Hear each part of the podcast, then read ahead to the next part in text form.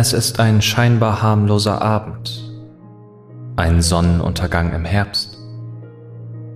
Doch lassen Sie sich nicht täuschen, denn was folgt, ist ein Albtraum, der tief in die Abgründe der Dunkelheit führt. Ein einsamer Autofahrer ist auf dem Weg zu seiner Familie, ahnt noch nichts von dem Unheil, das ihn erwartet. Eine leere Autobahn, eine mysteriöse Radiostörung. Und plötzlicher Schneefall. Sind nur die Vorboten einer schaurigen Reise.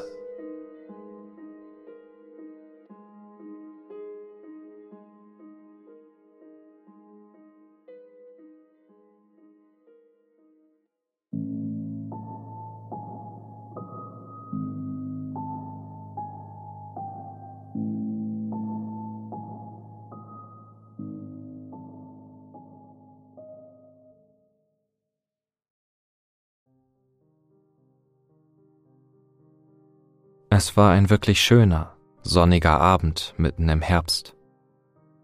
Die Kälte lag schon in der Luft. Doch die Sonne wollte der Welt noch einmal Ade sagen, bevor ihre wärmenden Strahlen die nächsten Monate in der kalten Luft vergehen würden. Ich fuhr mit meinem Auto über die Autobahn.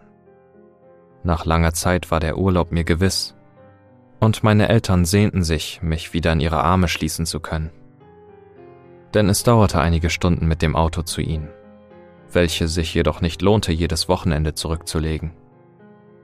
Also hatte ich mir ein paar Tage freigenommen und war nun auf den Weg in meine Heimat.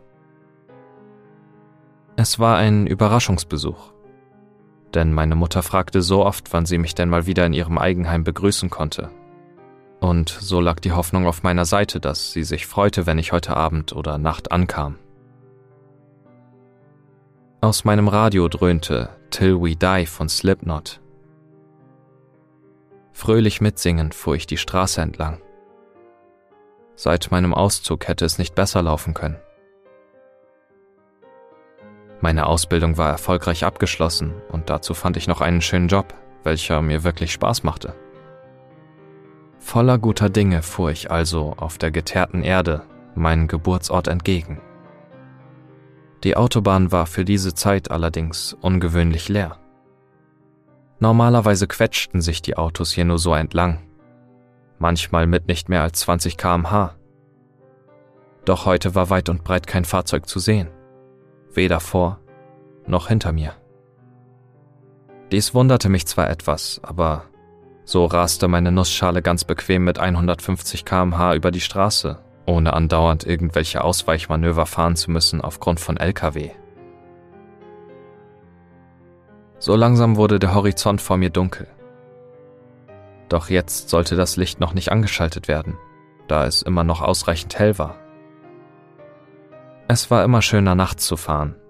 Keine nervigen Prollautos, welche mit 200 Sachen an einem vorbeirasten, so dass das eigene Auto halb von der Fahrbahn abgedrängt wurde die Fensterscheibe etwas heruntergelassen, um die angenehm warme Luft in dem Auto zu begrüßen, schlossen sich meine Augen für einen kurzen Moment, um die Ruhe zu genießen. Ich war ziemlich erstaunt, dass die Luft nicht von Abgasen verseucht war, sondern so roch wie auf dem Land, natürlich ohne den Güllegestank. Man selbst betrachtet die Straße doch aus einem anderen Blickwinkel. Sie wirkt auf einmal so überflüssig groß für so ein kleines Auto wie das meinige.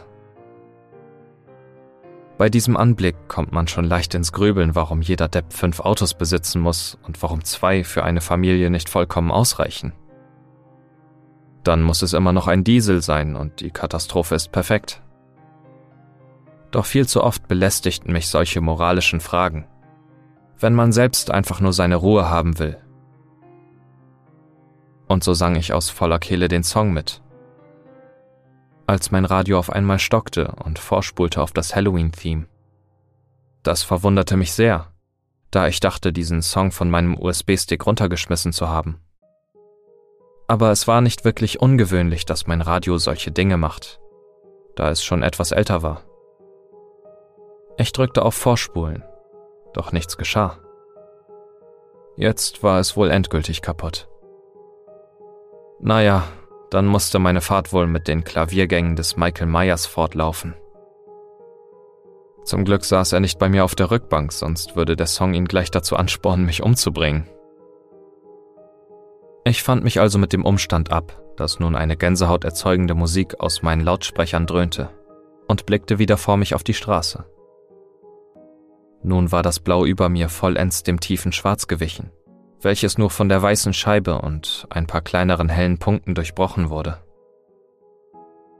Die Nacht war ein sehr beruhigender Anblick. Doch so langsam brauchte ich das Licht des Autos wirklich, denn mit einem Unfall würde die Ästhetik der Landschaft zerstört werden. Also drehte die Hand automatisch am Knopf, doch nichts geschah. Es blieb dunkel um mich herum. Das war schon ein wenig seltsam, da das Licht heute Morgen noch funktioniert hatte. Nun ein zweiter Versuch, ob das Fernlicht anzuschalten war. Und es gelang tatsächlich. Das war zwar keine schöne Lösung, aber da sowieso niemand hier fuhr, war es nicht so schlimm. So fuhr ich etwa eine Stunde, ohne dass noch etwas mit meinem Auto los war. Es war hell und doch gleichzeitig dunkel um mich herum. Auf einmal glaube ich, dass sich etwas Schemenhaftes in meinem Rückspiegel bewegt hatte. Doch bei genauerer Prüfung war dort nichts. Meine Augen mussten mir wohl einen Streich gespielt haben, denn ich merkte, wie mich ein wenig die Müdigkeit überkam. Aber dafür war immer eine Kanne heißer Kaffee im Auto. Und so genehmigte ich mir erstmal einen Schluck. Doch plötzlich fing es an zu schneien. Die weißen Flocken wirbelten nur so um mein Auto herum. Was passierte hier bloß? Ich bemerkte erst, dass ich noch ein Fenster auf hatte, als sich auf meinem Beifahrersitz ein kleiner Schneeberg türmte.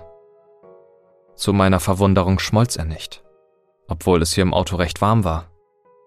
Schnell war das Fenster geschlossen, damit hier nicht noch mehr Flocken hereinkamen und der Schneeberg wurde genauestens im Auge behalten. Nun wurde es aber wirklich schwer zu fahren da die Flocken mein Licht stark reflektierten und es mich so blendete. Nach kurzem Überlegen entschloss ich mich dazu, mein Licht auszumachen. So konnte man immerhin noch mehr sehen als mit Licht, obwohl das etwas paradox klingt. Aber der Mond leuchtete so hell, dass die Straße vor mir halbwegs durch die Schneeflocken erkennbar war. Am Kopf kratzend überlegte ich, so etwas war doch wirklich nicht normal.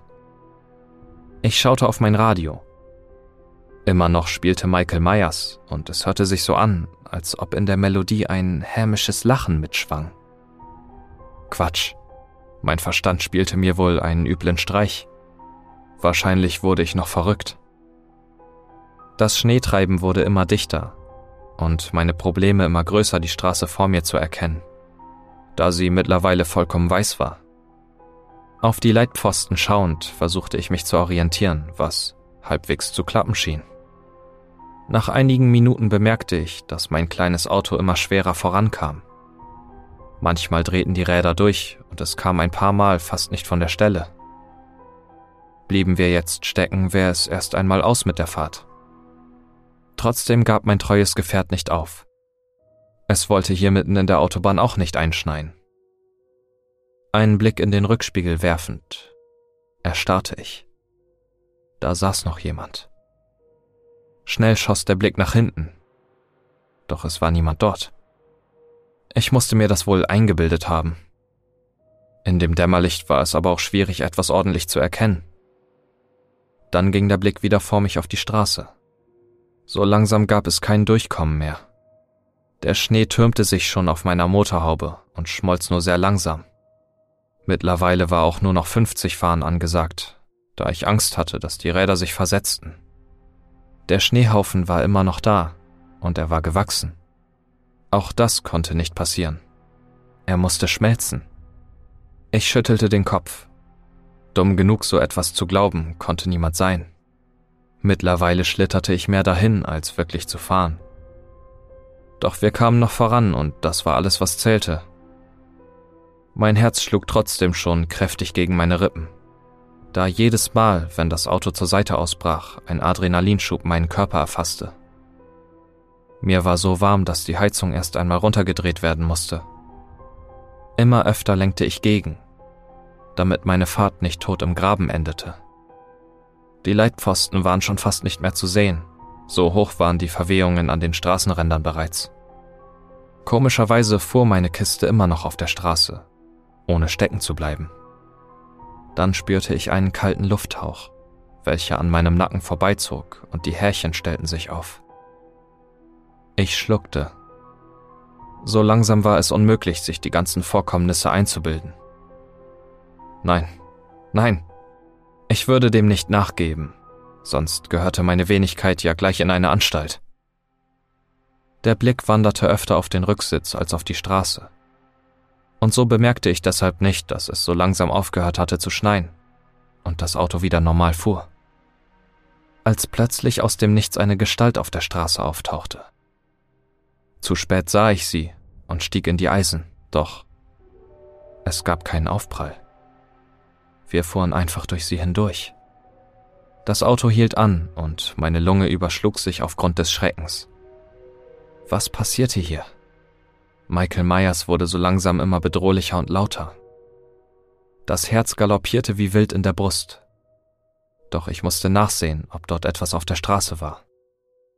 Also stieg ich aus und ging langsam und vorsichtig hinter mein Auto. Die Muskeln aufs äußerste angespannt. Doch als ich am Heck ankam, war dort nichts. Doch dann spürte ich ein Tippen auf meiner Schulter und drehte mich blitzschnell um. Zurückblickend sahen meine Augen noch, wie ein Schemen vor meiner Motorhaube verschwand. Sofort rannte ich ins Auto, knallte die Tür zu und drückte das Schloss herunter. Mein Atem ging stoßweise aus meiner Lunge raus, und für einen kurzen Moment versteinerte mein ganzer Körper. Als die Starre sich endlich löste, drehte meine Hand schnell den Schlüssel im Zündschloss um. Doch das Auto machte keine Anstalten, wieder anzuspringen. Jedoch vernahm ich immer noch ganz leise die Klaviergänge im Ohr. Wahrscheinlich bildeten sich meine Ohren sie nur ein, da ich ihnen nun schon seit Stunden ausgesetzt war.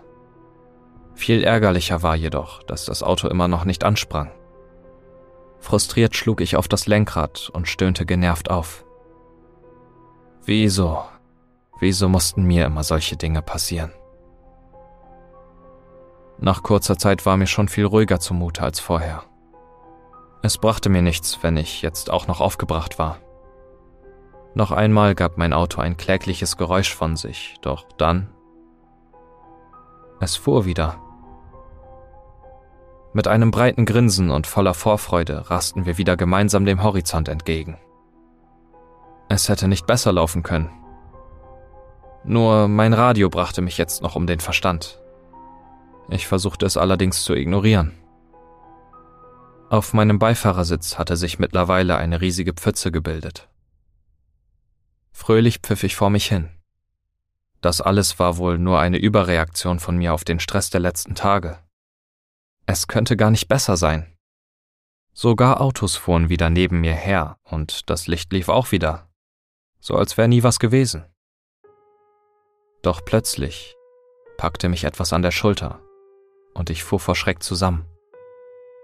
Dadurch riss ich das Lenkrad nach links.